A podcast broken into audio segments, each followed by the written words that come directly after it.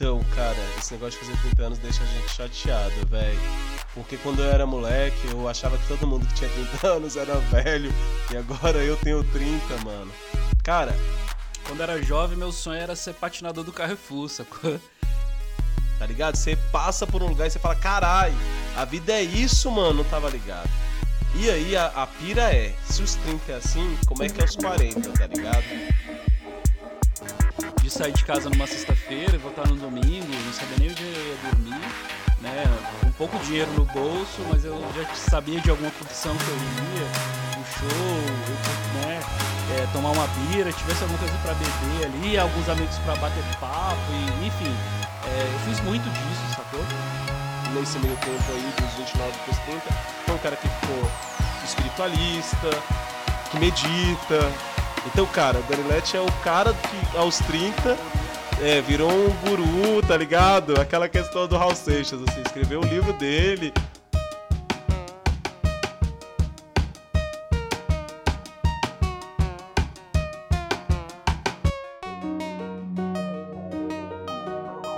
Fala, rapaz! Está no ar mais um Prato Giratório, sejam todos muito bem-vindos. E o tema de hoje é Depois dos 30. Quem somos nós depois dos 30 anos? Fala, Caju, o que, que você manda, cara? Fala, Danilete. Então, cara, esse negócio de fazer 30 anos deixa a gente chateado, velho. Porque quando eu era moleque, eu achava que todo mundo que tinha 30 anos era velho. E agora eu tenho 30, mano. Cara, na real, é... muito antes de fazer 30 anos é, eu tava no shopping e aí, não lembro se comprando uma blusa e tal. E eu sei que a garota da loja me chamou de tio, mano. E aí eu senti uma pontada no meu coração, tá ligado? Foi ali que eu percebi que eu tava ficando velho. Pode crer, pode crer. Pô, eu, na verdade, assim, quando era jovem, meu sonho era ser patinador do Carrefour, sacou? E depois de muito tempo, eu descobri que ser patinador, a vida não são só patins, né, cara? A vida não é só patinação, tá ligado? A vida não era só tão fácil como eu achava. E assim, cara, é, é importante falar sobre essa vida dos 30, porque é, após os 30 anos, porque talvez a gente adquira um tipo de maturidade que a gente nem esperava, assim. É, é, engraçado porque esse é até um slogan né, do nosso podcast, né? Se você passou dos 30 e não entendeu nada do que, do que tá rolando. E vou ser bem sincero, eu passei dos 30 e ainda não entendi porra nenhuma, sacou? Cara, é engraçado, né? Porque os 30 te dá outro temperamento, né? Pra quem tá ouvindo a gente aí, mano, e tem 29 e ainda não entendeu. Precisa fazer 30 anos, mas é o, é, mano, é o rito, tá ligado? Parece que os 30, é pelo menos para mim, foi muito significativo para meus amigos e tal, o Danilete, outros brothers meus. Eu falo, mano, 30 anos. 30 anos é um, é um rito de passagem, mano. Tá ligado? Você passa por um lugar e você fala, carai, a vida é isso, mano, não tava ligado. E aí a, a pira é, se os 30 é assim, como é que é os 40, tá ligado? É, velho. Sabe, sabe o que é muito louco sobre esse lance dos 30, assim? Pelo menos a, a, o lance que eu tenho, assim, é tipo assim Cara, você vai chegar nos 30 anos, depois dos 30, você vai ter a oportunidade de dar o reset na vida, tá ligado? É tipo assim, todas as merdas que você fez, tá ligado? Na sua vida, você completou 30 anos. Olha, agora a partir dos 30 tem que fazer tudo certo. Sacou que você tem mais 30, tá ligado? Porque, tipo assim, vamos supor que você chega. Você, você passe dos 60. Né? A gente sabe que a expectativa de vida do nosso país é um pouco maior e tal, mas vamos colocar aí. É, a gente leva em consideração que, sei lá, chegando nos 60, vivemos pra caralho, entendeu? Então, assim, você viveu 30 ali de boemia, sua condição, sua responsabilidade. Passou dos 30, meu irmão, você não pode errar mais, não, velho. Sacou? Talvez essa é a ideia que a gente tem. Mas isso, essa ideia ela é natural, porque depois dos 30 anos você adquire um tipo de maturidade que você antes não tinha, né? Talvez comece a vir algumas reflexões. Né, assim, a gente entra num estado, num estado meio introspectivo, né? eu, eu vivenciei isso, acredito que o Caju também, acho que muitos dos nossos ouvintes também. É, eu acho que é até natural essa questão, que é você é, entrar num, num, processo de reavaliar né, a sua vida, reavaliar os seus conceitos e tal. Você se torna uma pessoa, um ser humano mais maduro depois dos 30 anos.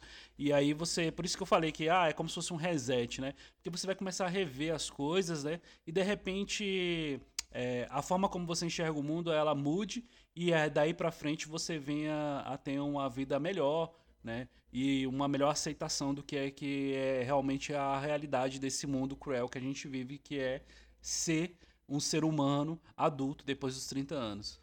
Que mundo é esse tão cruel que a gente vive? Fiquei só lembrando dessa música, mano. Saca só, eu acho o seguinte, velho. Eu fiquei até. É, eu era um jovem, assim, um pouco, pouco inconsequente, né? Então, com 20 e poucos anos, velho, eu não, me, eu não pensava muito. Tipo assim, o que, que, eu, que, que eu quero ser? O que, que eu vou fazer? Ah, mano, assim, porra, eu vou. vou... Eu não, não me ligava muito com a minha saúde, não ligava muito com muita coisa.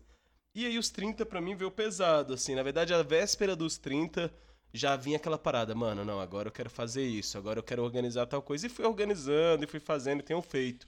É... E também, cara, rolou muita parada, né? O Brasil viveu um momento muito difícil, assim, os meus 30 anos foram muito significativos. Parece que deu uma. O Brasil deu um sei lá, mano, deu um dish, tá ligado? Deu tilt no Brasil, então assim, meus 30 anos veio acompanhado de fortes emoções. E aí eu não sei se tudo é os meus 30 anos, tá ligado? Ou se na verdade muito é também que as coisas estão mais difíceis, estão mais complicadas. Então, assim, às vezes eu fico pensando, porra, os 30 anos é mó barra. Mas, pô, quem tem 25, 24 anos, 23, 22, 18, tá passando uma barra parecida, né? Ainda mais se pensa mais ou menos aí parecido como eu penso. Então, assim, às vezes não é a idade, eu fico tentando entender isso, mas a, também penso que eu fiquei mais maduro, como, como o Danilete fala, eu fiquei mais maduro, eu fiquei uma pessoa que mais responsável, mais comprometida e tal. A gente fica nessa, né? Talvez porque a sociedade está o tempo todo dizendo isso pra gente, falando, não, mano, ó, você precisa pensar nisso, ó, você precisa fazer faculdade de algo que dê grana, você precisa uh, guardar um dinheiro, você precisa comprar uma casa, você precisa ter um carro da hora e tal, você precisa. E assim, essas coisas vão elevando. E aí você começa meio que a entrar no, no jogo do sistema mesmo, né? Isso é real. A gente começa, não, calma. Tipo assim, vamos calçar isso aqui. Beleza, vamos calçar isso aqui. Então rola esse tipo de coisa, né, Danilete? Como é que foi contigo? É, cara, é muito louco, né? Eu eu sou até suspeito para falar sobre isso, porque assim, eu já passei dos 30, já tem mais, já tem 5 anos, né? Tô com 35. é bem depois dos 30. É bem depois dos 30. É, mas assim, para mim veio um amadurecimento de entender algumas coisas, né? Porque assim, nós criamos, né? A gente, talvez esse momento que eu falei aqui, que a gente se torna um pouco introspectivo, talvez pra gente reavaliar alguns conceitos, algumas ideias, né? Porque é, muito das coisas que eu acreditava, depois dos 30 elas não fazem muito sentido, né? Alguns inimigos que a gente cria na nossa cabeça, eles nem fazem mais sentido. Ou às vezes eles nunca nem existiram, né?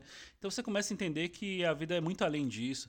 E você começa a pensar em outras coisas também, né, cara? Que legado que você vai deixar nessa vida para as pessoas?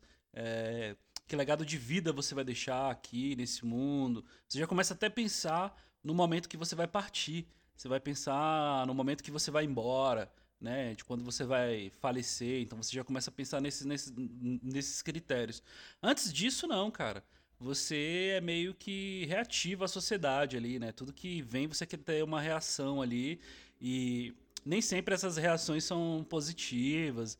E nem sempre as ideias que a gente carrega são realmente fruto da realidade do que elas são de verdade. Talvez depois dos 30 a gente seja mais. é, como é que eu posso dizer? A gente possa ter mais critério para fazer escolhas, né? Até dos nossos pensamentos, é, de escolhas que a gente quer para nossa vida. É, como você mesmo falou, né, cara? Você vai pensar, poxa, será que eu vivi até os 30, nada deu certo? Será que chegou a ideia de mudar? Chegou o momento de mudar? Sei lá. Será que eu tô fazendo a coisa certa? Será que eu tô eu escolhi a, a melhor carreira para seguir? Será que é, será que eu tô seguindo o rumo da vida como eu queria? Né? E é lógico que a gente também tem que levar em consideração que esse podcast aqui, né, quando a gente está falando sobre depois dos 30, não é uma coisa moralizante, né, para dizer para as pessoas, olha, a vida é uma grande receita de bolo, depois dos 30 é, o barco tem que tocar assim ou assado. Não é bem assim, né? Porque a gente sabe que talvez essa, para algumas pessoas, essa, esse amadurecimento ele vem muito antes, né? A gente tem que levar em consideração que isso vai muito da realidade que as pessoas estão, realidade social, né? Não posso dizer aqui que um, que um cara que começou a trabalhar é, com 16 anos de idade, né, e teve filho muito cedo, teve que assumir algumas responsabilidades, até mesmo dentro de casa, e assim, ele realmente é, teve que adquirir algumas é, como é que eu posso dizer aqui de forma mais clara? Essa pessoa ela teve que adquirir algumas responsabilidades tão cedo, né? E, e ela não passasse por esse crivo que a gente está falando aqui dos 30 anos. Talvez esse crivo dos 30 anos que a gente está falando aqui seja apenas uma. É, uma forma que uma, uma boa parte das pessoas passam, mas também pode ser apenas um, um, um momento que nós temos de, de privilégio, sabe? Seja apenas um privilégio que outras pessoas também não têm. Mas que ele é importante ser dito, ser falado, né? Porque muitas pessoas passam por esse crivo. É importante, né? É importante ter essa consciência de que, na verdade, o que a gente vai falar é a partir é, do que a nossa vida possibilitou, né? Uh, em alguma medida, é, essa reflexão ela vem para alguns, para outros não, para outras pessoas vem mais cedo. Cara, uma coisa que mudou para mim, né, depois dessa aula aí do Danilete, cara, é o seguinte, é, mano, eu jamais iria agora para um camping, tá ligado, na Chapada dos Veadeiros, dividir barraca, tá ligado? Com um colchãozinho só. Tem coisas que depois dos 30 não dá para fazer mais, velho. Pedindo carona. Pedindo carona, ou sem muita grana para poder se alimentar. Tá? Em alta temporada, onde os mercados ficam mais vazios e você precisa é, comer miojo mais, mais vezes na semana do que você gostaria. Então, assim, cara, existe também a questão biológica, né?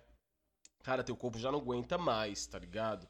É, velho, Muita coisa mudou pra mim, assim, mano. Eu sempre fui um cara que não precisava me importar, velho, com o que eu comia, com o que eu bebia. Tipo, basicamente, velho, meu organismo era perfeito. Tipo assim, velho, qualquer coisa. Eu poderia viver e comer qualquer coisa. Poderia beber qualquer coisa. Poderia dormir duas horas por noite. E, velho, parecia que, caralho, era a própria Fênix, velho. Ressurgia no outro dia depois de uma bebedeira e vômito. Hoje em dia, mano, eu tenho que passar uns dois dias mal. E eu fico, meu Deus, velho. Então, é, a reflexão aumenta muito, velho. Depois você faz 30, você tem muito momento para se arrepender. É, cara, então, antigamente eu saía de casa, assim, na, é, na isso foi do, da minha adolescência até os vinte e tantos anos, assim, de sair de casa numa sexta-feira e voltar no domingo, não sabia nem onde eu ia dormir, né, com pouco dinheiro no bolso, mas eu já sabia de alguma curtição que eu iria, um show, eu curti, né, é, tomar uma bira, tivesse alguma coisa para beber ali, alguns amigos para bater papo, e enfim. É, eu fiz muito disso, sacou? É, de, de ir pra outra cidade. Você falou, né, você deu o exemplo da Chapada dos Veadeiros. É engraçado que tem gente que faz isso, né? O cara vai de carona. Quem é de pra... Brasília. É, quem é de Brasília. A gente, tá, a gente tá dando nossa referência, somos de Brasília e tal. É, mas assim, eu, eu saía de casa com os amigos pra ir pra shows de rock. Eu não sabia se eu ia dormir em casa. É, se eu ia dormir na rodoviária. Eu não tinha carro, eu tinha um dinheiro ali para pagar passagem pra ir, mas de repente o dinheiro para voltar ia ser inteiro para tomar um goró, sacou? E aí como é que eu ia voltar? Sacou? De repente alguém ia me dar uma carona, eu dormi na casa de alguém e eu fiz isso pra cacete, tá ligado? Mas e aí, hoje em dia eu faria isso? Jamais, cara. Sacou? Até porque na segunda-feira eu tenho que trabalhar, sacou? É, eu tenho que me recompor, né? Da, da, de toda essa curtição, enfim. Aliás, eu acho que esse tipo de curtição nem é mais tão curtição assim para mim. Eu acho que eu nem vejo tão, tanta graça em fazer esse tipo de coisa. Talvez o fim de semana hoje para mim seja mais. É, muitas das vezes é até ficar em casa assistindo um filmezinho e tal, com a minha companheira ali, de boa, sacou no sofá.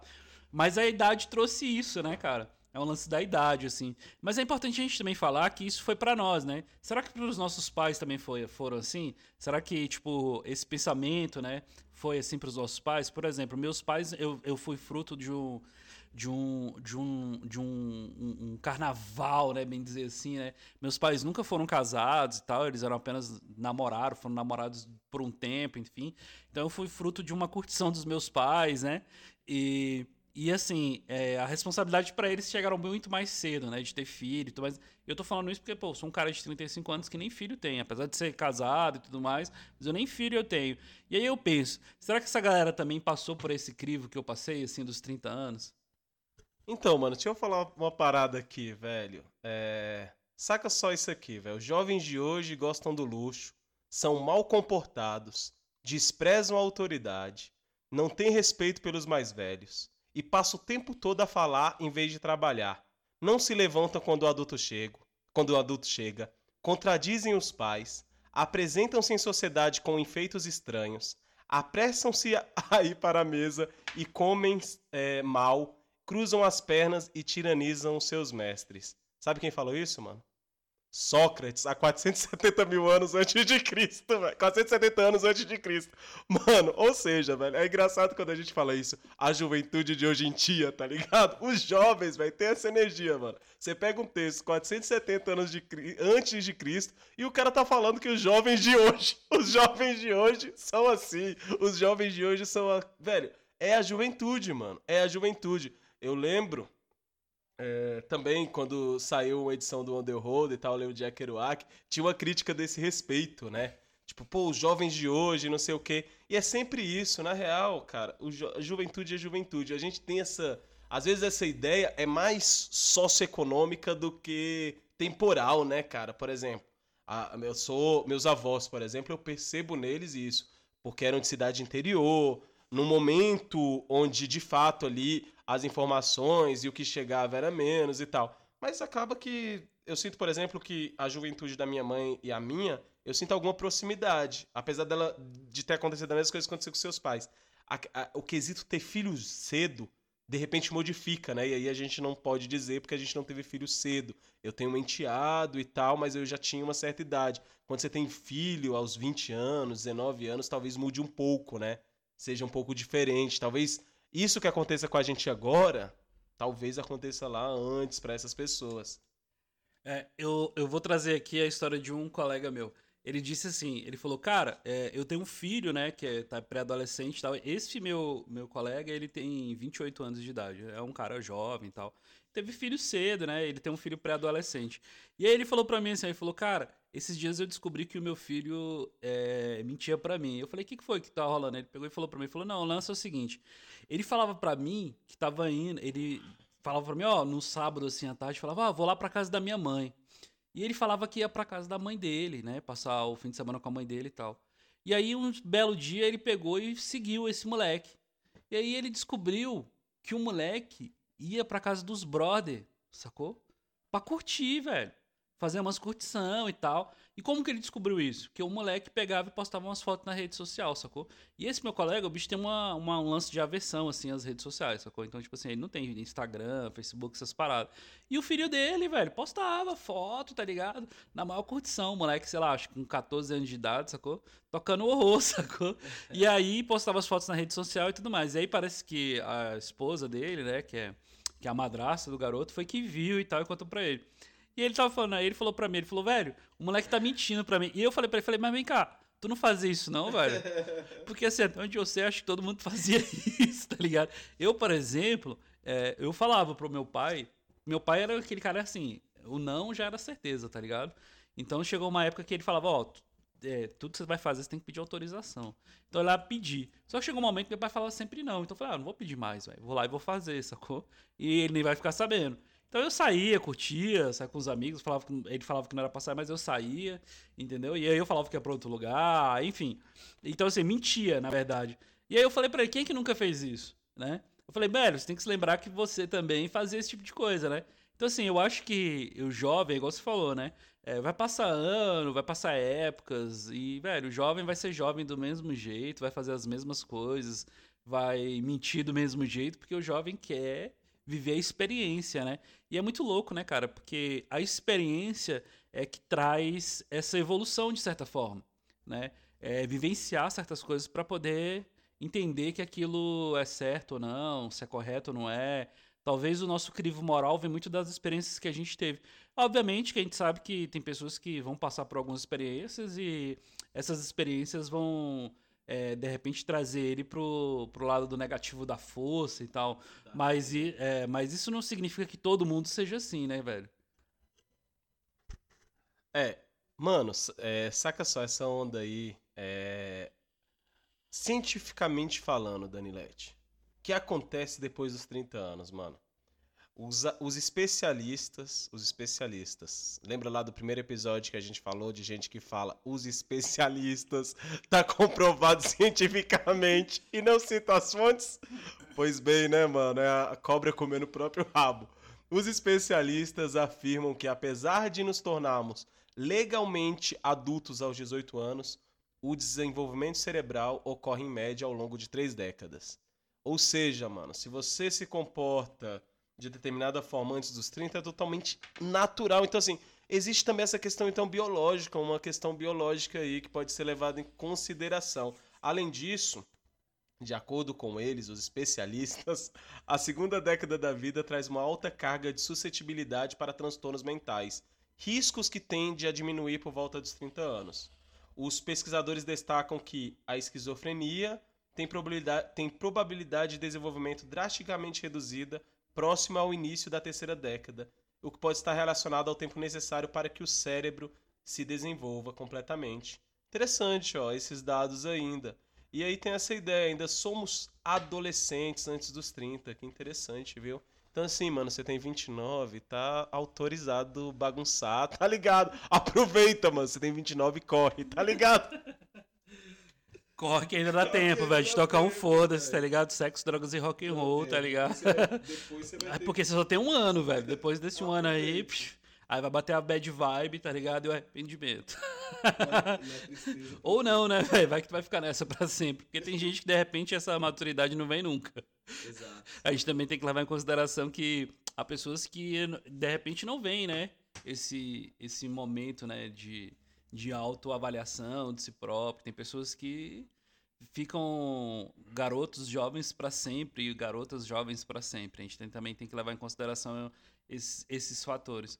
Mas assim, é, a gente vê também que existe, né, cara? Quer que não, o, o mundo que a gente vive hoje é muito acelerado e tal. É, eu até queria trazer, né, essa, essa discussão aqui.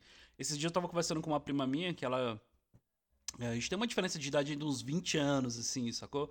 E aí, na verdade, ela é prima primeiro do meu pai, na verdade. Ela é como se fosse uma tia para mim. E aí a gente tava conversando e ela falou para mim assim, ela falou, ah, esses dias minha filha viajou e deixou a minha neta comigo. E eu vim descobrir que, na verdade, a forma como minha filha cria... É, assim, o que deu a entender que a forma como a filha dela cria... É, cria a filha, cria essa neta dela completamente diferente da forma como ela criou a, a própria filha, assim, né? Alguns valores e tal, algum, algum, alguns valores que ela ensinou para a filha dela, não é necessariamente que ela, a filha dela tá replicando para a neta. E ela falou: será que existe essa diferença aí com relação às décadas, né? É, a forma como as pessoas enxergam o mundo? Eu acho que isso é completamente natural, né, cara? Que vai se passar o tempo e as pessoas vão, é, de acordo com a sua realidade, alguns valores vão se modificando.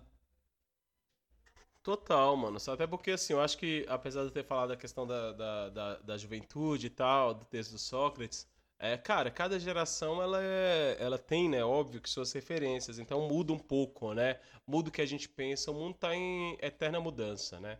Acho que a forma hoje que, pelo menos os meus amigos e tal, que tem filho, a forma como a minha esposa cria é, o meu enteado e tal, que a gente cria ele, é totalmente diferente. Assim, pensando nos núcleos, né? A gente pensar nos núcleos, quais são eles, é óbvio, né? Considerar aqui a questão social, considerar os meios da qual essa criança está sendo criada, etc, etc, a formação dos pais, a possibilidade dos pais estarem presentes, tudo isso é, tem que ser classificado. Só que eu acho que nós somos, é, em contexto geral, posso estar enganado e tal, assim, mas aparentemente nós somos é, pais mais liberais. Eu às vezes eu vejo isso, assim. Eu não sei se é, apenas, é aquela questão da bolha, né? Não sei te dizer isso. Se é a questão da bolha. Talvez seja. Talvez seja só uma questão da bolha. Mas a gente também tem que levar em consideração, Caju, que é, essa, essa coisa, né, da, essa transmutação aí do tempo, ela traz a, uma mudança de valores, né? Eu acho que nós, por exemplo, assim, é importante falar sobre isso, assim, nós aqui somos da geração que nasceu ali nos anos 80, né, início, e você, por exemplo, nasceu no início dos anos 90 e tal, a gente tem a gente teve alguns privilégios que outras gerações não tiveram, né? Então, assim, eu posso até afirmar, assim, de forma categórica, que nós somos uma geração que viveu alguns valores mais libertários, digamos assim. Por exemplo, a questão da sexualidade, né? Por exemplo, né? De é, a sua juventude, por exemplo. Vamos botar aí, você do, da, do, do final, do início da sua adolescência até a sua vida adulta, você teve a liberdade é, uma liberdade sexual que provavelmente seus pais não tiveram, sabe? De, sei lá, de ter tido, é, de repente, muitas, muitos, muitos, muitas parceiras, né? De não carregar essa culpa, tá ligado? Que é uma coisa da, da moralidade do. Que é uma questão da moralidade do, da sociedade, né?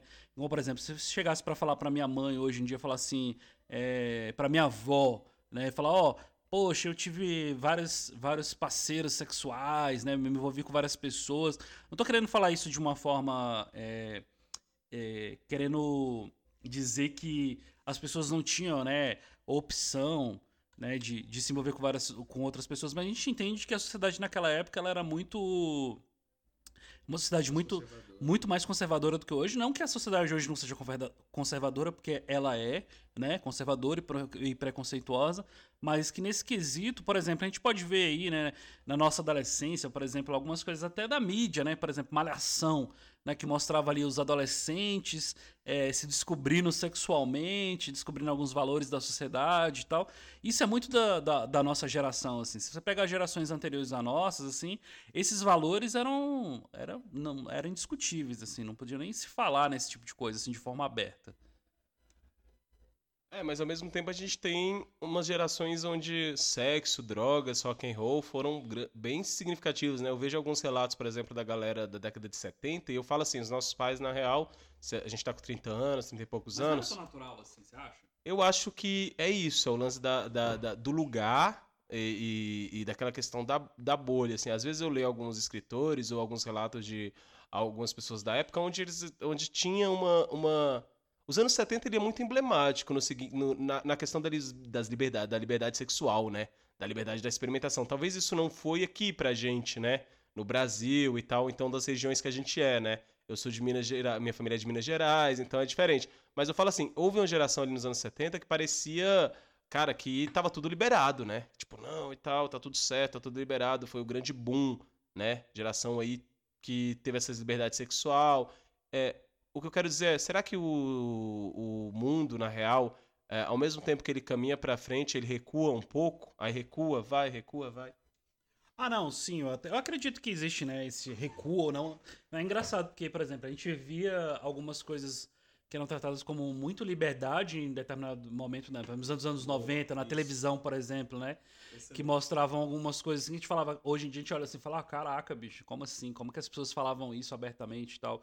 Mas é, essa questão da sexualidade, como eu tô falando, é, quando você falou dos anos 70, talvez, por exemplo, na, na, na, e depende muito da bolha social onde você vive. Por exemplo, nos anos 60, né, onde teve aquela comunidade hippie e tal, aquela coisa, né, é, sociedade é, das flores, né, que as pessoas falam, é, talvez isso seja uma coisa utópica daquela, daquela época, assim, seria uma, uma coisa à parte. Eu tô falando assim, no geral, no geral. entendeu?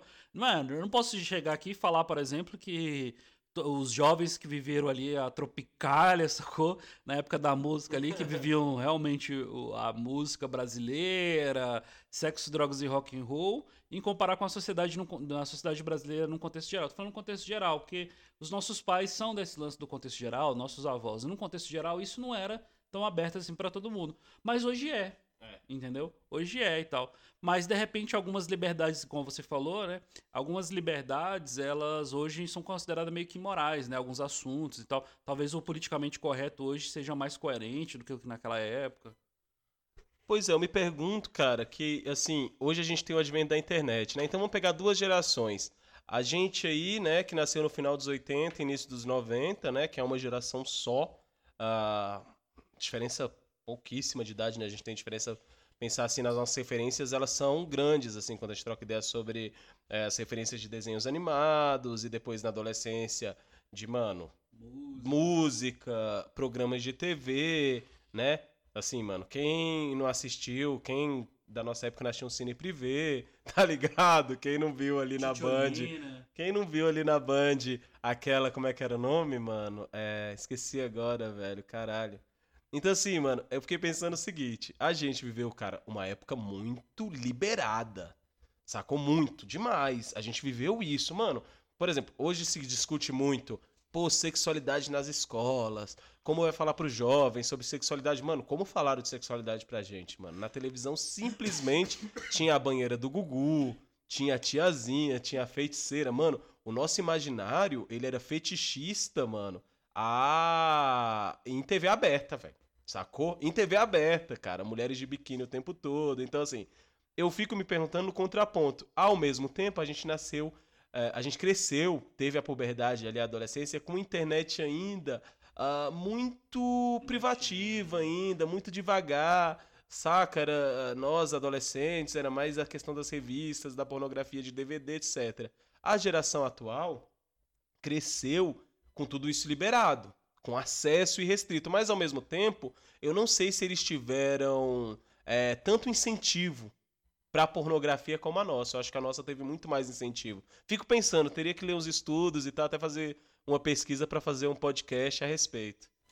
É, mas eu acho assim, olhando no, no, no crivo do olhar e tal, talvez pelo fato de que, tipo, as coisas não eram tão liberadas assim, né? Por exemplo, a gente fala de pornografia. Hoje em dia eu até tenho uma certa aversão, sacou? Com pornografia e tal. Mas talvez porque na nossa época a pornografia era algo muito restrito, assim, ela existia, tava ali, mas não era descancarada, né? Tipo, hoje é, você tá com o celular na mão, tá na sua mão ali, se você quiser ver pornografia 24 horas, você vê. E aí é engraçado, né? Porque naquela época não, as coisas eram meio escondidas e tudo mais e tal. E até essa questão da liberdade de sexualidade hoje, as pessoas, é, elas é, desmoralizar, assim, elas desmoralizaram e moralizaram ao mesmo tempo, né? A questão da sexualidade. Então, tipo assim, é, a pornografia é muito mais aberta hoje e as pessoas discutem isso de forma muito mais aberta, assim. Antigamente não, assim, a moral era mais, com relação a isso, era mais, mais conservadora, eu, eu digo eu.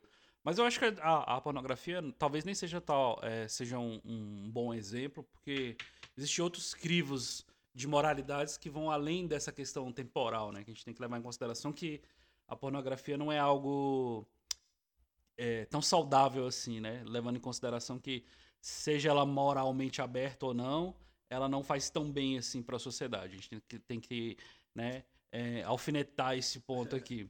Mas há outras questões que a gente pode levar em consideração, né? Por exemplo, sei lá, a questão do uso de drogas, né? De entorpecentes, eu acho que é a palavra mais correta, assim, né? Que são substâncias que não são legalizadas é, pelo Estado, por exemplo. É, por exemplo, você fumar maconha, é, hoje é muito mais tranquilo é, mais moralmente aceito do que na nossa época, por exemplo. Assim, quando eu era adolescente, é, você tinha que fazer proerd, tá ligado? um pai está chorando no banheiro porque o seu filho usa drogas, porque seu filho fuma baseado, tá ligado? E aí hoje fumar maconha é algo mais tranquilo, assim, sei lá. Sei lá, de repente se eu tivesse um filho e meu filho adolescente, é, sei lá, com vinte e tantos anos, né? Tivesse, sei lá, de, fumasse maconha, talvez eu não me preocupasse tanto, sacou? É, talvez me preocupasse se estivesse afetando a vida dele de alguma forma, tá ligado? Sei lá, igual a questão do álcool, né? É uma coisa é você usar o álcool de forma responsável, que eu nem sei se existe isso, mas vamos supor que a pessoa ela não tenha nenhum tipo de que a gente sabe que as substâncias, elas as pessoas elas têm algum tipo de predisposição para ela, né? Então assim, é, vamos supor, se a, se a pessoa ela não é alcoólatra e tal, tudo bem ela tomar uma cerveja no final de semana, beber de forma social, de forma responsável. E de repente, normal também ela fumar um baseado, sacou? E se isso não afeta a vida dela e nem a vida, a vida de outras pessoas, tá ligado? Mas na minha época, quando eu era mais jovem, não era, tal, não era assim. E na, na época do meu pai, então, era mais ainda. Do meu avô, então, indiscutivelmente, essa, é, não existia nem esse tipo de, de, conversa. de conversa, tá ligado? É, assim, eu, eu fico muito no questionamento do tabu, né? Era um tabu mesmo, assim, era um tabu maior, né? Na década de 90, uh, era um tabu maior a questão das drogas, né? Hoje, como se fala mais e tal, as pessoas têm mais informação a respeito, existe menos tabu. Aí a questão da, da, da, pornografia em si e da sensualidade que existia ali em TV aberta, que era o ponto. Não era bem pornografia, mas uma sensualidade exacerbada em TV aberta e uma objetificação mesmo do, do corpo, corpo né? principalmente do corpo feminino. É, muito mais do corpo feminino. Então existia ali uma sensualidade aberta para garotos, né? Uh, cara, eu lembro como isso, assim, batia, cara, é, é, na gente, assim, que era moleque, tava ali com Porra, você tava com os hormônios à flor da pele, vendo Carla Pérez, El Chan, tudo junto, misturado, Sheila Mello, Sheila Carvalho. E aquilo ali, cara, era o que a gente tinha, né? E aquilo ali, não, às vezes eu fico pensando assim, para gerações de agora, como isso não tá ali em TV aberta, TV aberta talvez nem faça sentido para nova geração, é, existe um caminho para eles irem, né? Que a pornografia tem seus problemas, tal, tal, tal, etc, etc. Mas existe um caminho. Apesar dela tá fácil, ela não tá jogada na sua cara. Pra gente foi jogada na nossa cara. Isso mudou um pouco, né? A outra coisa que eu vejo também era como pra gente tudo era tabu, né, cara? Por exemplo, eu gostava muito de Dragon Ball e tal, Dragon Ball Z, pra mim era do caralho, assistia todos os dias. E aí tinha, tinha muitas tias religiosas que falava, a tiazinha religiosa que falava que era do demônio, pá. E aí, se a sua mãe comprasse essa ideia, você tava fudido, você não ia assistir mais e tal, porque tinha um negócio do o Mr. Satan, né? Que a galera ficava gritando Satan, Satan, achava do caralho. Mas sempre tinha tiazinha religiosa que falava, ó, isso é do demônio, cuida que seu filho tá, tá vendo coisa do diabo. Ah, mas eu acho que de repente são coisas só da época, né, cara? Assim, eu acho que essa. É, é igual a gente tá falando aqui, essa moralidade, ela meio que. Ela muda e tudo mais. E é muito louco a gente pensando, você falou do Dragon Ball Z, né? O pessoal falava, pô, isso é coisa do demônio, pô, satã, não sei o quê. Pô, antigamente ninguém questionava, por exemplo, tomar vacina, velho, tá ligado? Eu tomava é vacina e era, tipo, de boa, sacou? Hoje em dia tem gente que fala que tomar vacina é coisa do diabo, tá ligado? Então, assim, e é vacina. E aí, será que a gente retroagiu nesse ponto, sacou? Mas eu acho que é o lance da época. Talvez daqui 10 anos as pessoas vão ter vergonha dessa parada, tá ligado? É tipo, sei lá, velho, ouvir Ruge, tá ligado? A galera que assistia Ruge hoje deve ter vergonha que gostava disso daí, sacou? Tá ligado? Sacou? Tinha onda do ACDR também que falava é... do diabo. Aí... do diabo. Então, assim, o que era do diabo hoje talvez não seja amanhã e vice-versa, tá ligado? É porque, na verdade, mano, o diabo, patro... pra quem não sabe, o diabo patrocinou os anos 90, né? Tudo era dele, velho. A Xuxa era do diabo, o Dragon Ball Z era do diabo. O diabo, mano, tava, assim, nesse momento ele tinha comprado vários é, direitos, a Disney era do diabo, então assim...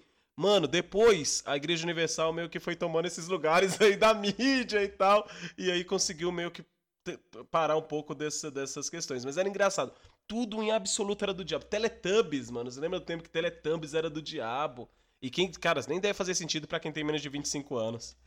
É engraçado falar que a Xuxa, a Xuxa era do diabo, né, velho? Era, e aí pra você ver, e, e, é engraçado, porque a Xuxa era do diabo quando ela era da Globo. Hoje ela é da Record, e a Record é de quem? De Deus. É de Deus, tá ligado?